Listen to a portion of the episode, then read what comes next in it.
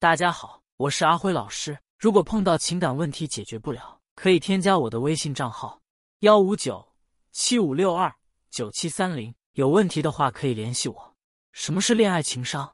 指的是一个人了解爱的程度和正确接受、表达爱的能力。其实很简单，就是三个指标：一、有效管理自己的情绪；二、有效解读对方的情绪；三、调动对方情绪的能力。了解完恋爱情商的基本概念及三大指标，接下来我们该如何针对这三个指标对症下药，迅速让你的恋商飙升呢？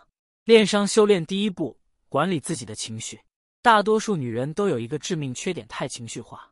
比如恋爱中，时不时就用提分手来发泄情绪；结婚后，敏感多疑，常常有情绪化的抱怨；挽回时，控制不好自己的情绪，做出一系列于复合不利的行为，导致男人越来越抵抗厌烦。感情中犯错，多半是该动脑子的关键时刻，却输给了冲动的情绪。所以，怎样控制情绪冲动，是表妹们修炼情商之路的重中之重。谁能在关键时刻有效把握自己的情绪，谁就能很好的驾驭爱情和生活。这里提供两个控制情绪冲动的技巧：一、延迟满足法。延迟满足是指为了长远的、更大的利益而自愿延缓或者放弃目前的较小的满足。比如在专心看书充实的时候切断网络，不在网购游戏上寻找满足，打算不顾体重的大吃特吃时赶紧睡觉。在挽回一段感情时，不达到一个提升目标。就忍住不和心仪的异性联系。很多人在挽回过程中都会在情绪管理这一环节垮掉，只为了一时情绪上的满足，不管长远的目标和真正需求。频繁纠缠男生，打电话、发长段文字，甚至去男人家堵他等，这些行为只会加重男人对他的负面预判。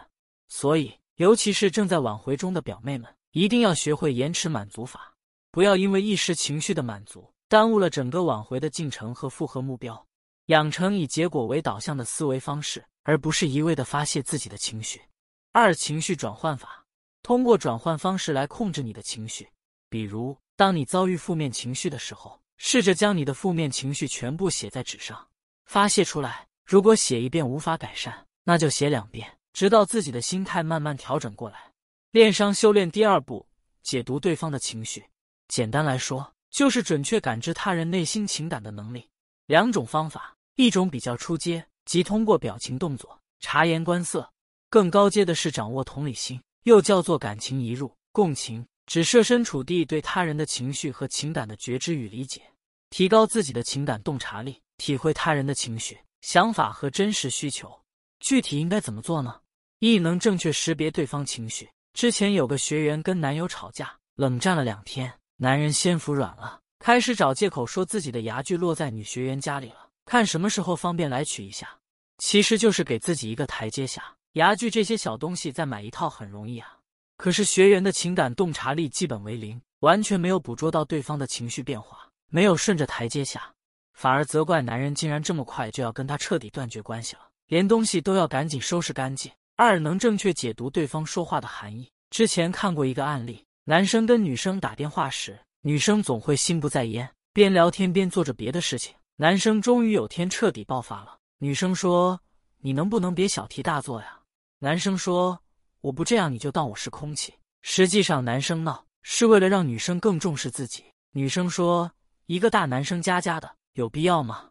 男生说：“无语。”这段对话中，女生的一句话“一个大男生家家的，有必要吗”就是情商低的表现，没有正确解读到男生说话的含义，没有看到话语背后渴望被关注的需求，正确应对。女，你能不能不闹了？男，我不闹你就当我是空气。女，是啊是啊，你就是我的空气，没有你我就活不成了。傻蛋，你看这样还能吵起来吗？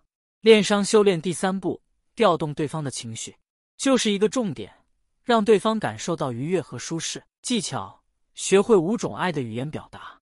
一、肯定的言辞，肯定的言辞能在最大程度上激发出他们的自信和能量。一把对方的优点列出来，越多越好，这样你在夸奖对方的时候就不会用词贫乏，夸奖也可以更加具体真实。